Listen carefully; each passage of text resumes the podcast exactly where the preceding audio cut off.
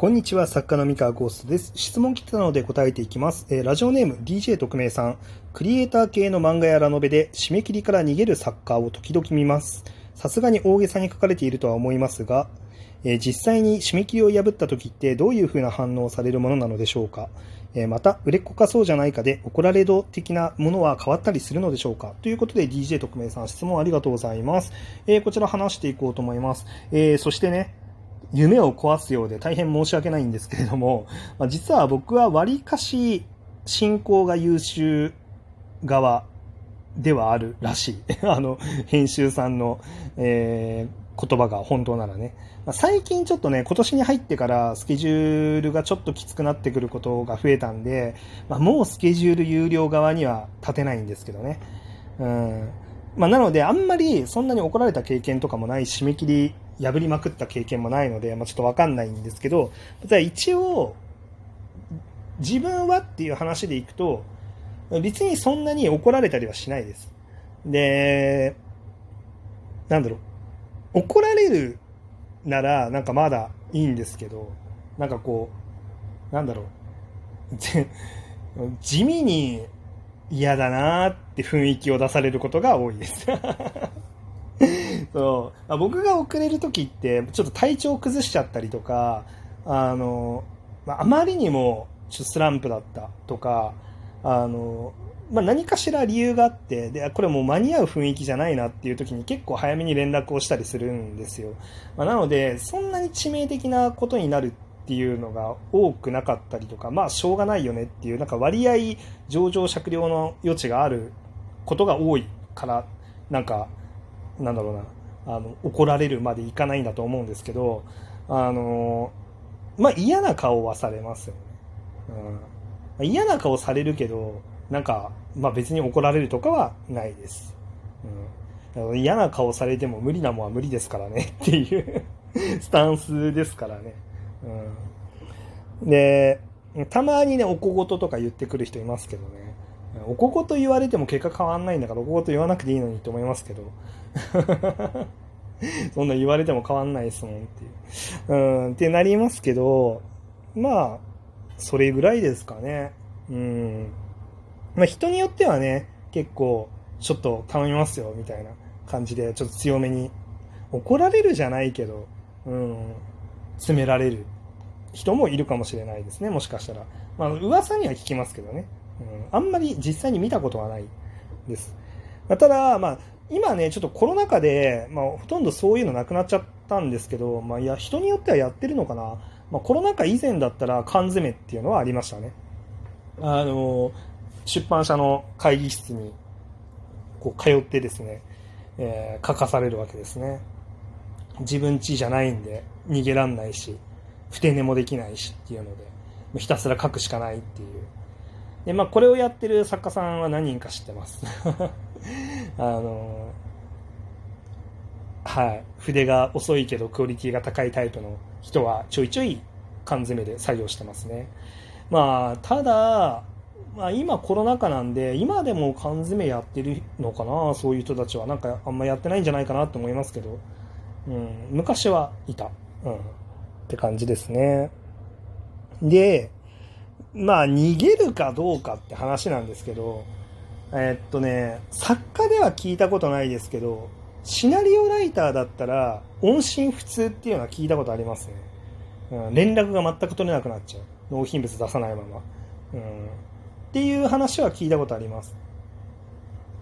まあ、ただ、まあ、それでも稀有な例かなとは思いますけどね。うん、どっちかっていうとシナリオライターさんの方が多いかな。あの、自分の経験上はね。あの、これ偏見なんで、完全に。あの、あの、真に受けないでほしいんですけど、意外と、ラノベ作家で締め切り守守らずに、連絡もせずに、こう、逃げてますみたいな人ってあんまり聞かなくて、どっちかっていうとシナリオライターさん、なんかシナリオが締め切り当日になっても上がってきませんみたいな、あの、連絡もつきませんみたいなのは、まあ聞いたことはあるかな。で、後になってね、あのこう、これこれこういう理由でちょっと連絡もできずみたいな感じで来るんですけど、まあ大体もう分かりやすい嘘なんですよね っていうものとかもね、あったりして、あの、その、その仕方ない事情を1年間に何回あるんですかみたいなものもあったりするんですけど、うーん、そうですね。まあでも完全に逃げちゃうみたいなのは本当にそんなにないと思いますけどね。うん。っていうぐらいかな。で、売れっ子かそうじゃないかで怒られ度的なものは変わったりするのでしょうかって話なんですけど、もうこれもわかんないですね。わかんないです、全然。ただ、感覚として、あの、感覚としての話じゃなくて、あの、あれだ、えっ、ー、と、実務上の話として、うん、実務上の話として、締め切りをシビアに怒られるタイミングと、あの、あ、締め切り、シビアに怒られるというか、の、締め切りがどうしてもシビアになってしまうタイミングと、そうじゃないタイミングっていうのがあって、あの、もう観光がこの月に決まっちゃってますとか、何らかのタイアップだったり、何らかの事情で絶対にずらせません、この締め切りみたいな、そういう状そういう締め切りを持ってる作家さんへの詰め方っていうのは激しくなるんですね。で、これは売れっ子であることが多いですね。まあ、やっぱりそのメディアミックスとかと絡んだりとかするので、このメディアミックスとちゃんと足並みを揃えないといけないんだから、ここまでにしっかりと原稿が必要なんですっていう、まあ、そういうあのずらしにくい締め切りっていうのを持ってると、まあ、どうしても詰め方としては強くなりますよね。絶対に上げてくださいって。で、あの逆にあの割とその編集部の中だけで済んでしまうあの処理が済んでしまうあの締め切り伸ばしに関しては、まあ、そんなに強くはない。だからそのあんまりタイアップとかが動いてない状態で新作、新シリーズ出しますってなって、で、その新シリーズの発売月がまだ決まってない原稿とかは、全然緩い、割と緩いですね。でも発売月が決まっちゃうと、あの、決まってるんだから早くしてみたいな感じにやっぱなるし、うん。それは売れてるか売れてないかとはあんま関係ないですね。そう。売れてるとタイアップとか、そのメディアミックスの確率が上がるから、あの、からそれが絡んでる確率が上がるので、まあ、そうなってくると、あの、どうしても、こう、シビアな締め切りが切られやすいっていう。まあでも売れてない人でも、そういうタイアップとかが起これば、シビアな締め切りになるので、そしたら詰められ方は激しくなりますよね。もちろん。うん。そうなんか、逆なんですよね。その、売れてるから、その、ぬるい対応されるかっていうと、そんなことはないし、売れてないから、なんかこう、は、なんか激しく怒られるかっていうと、そんなこともない。うん。どっちかというと、売れてる方が詰められ方は激しいですね。まあ、ただ、まあ、売れてると、なんだろう、詰められすぎて決定的に壊れることっていうのも恐れられるはずなので、あの、こう、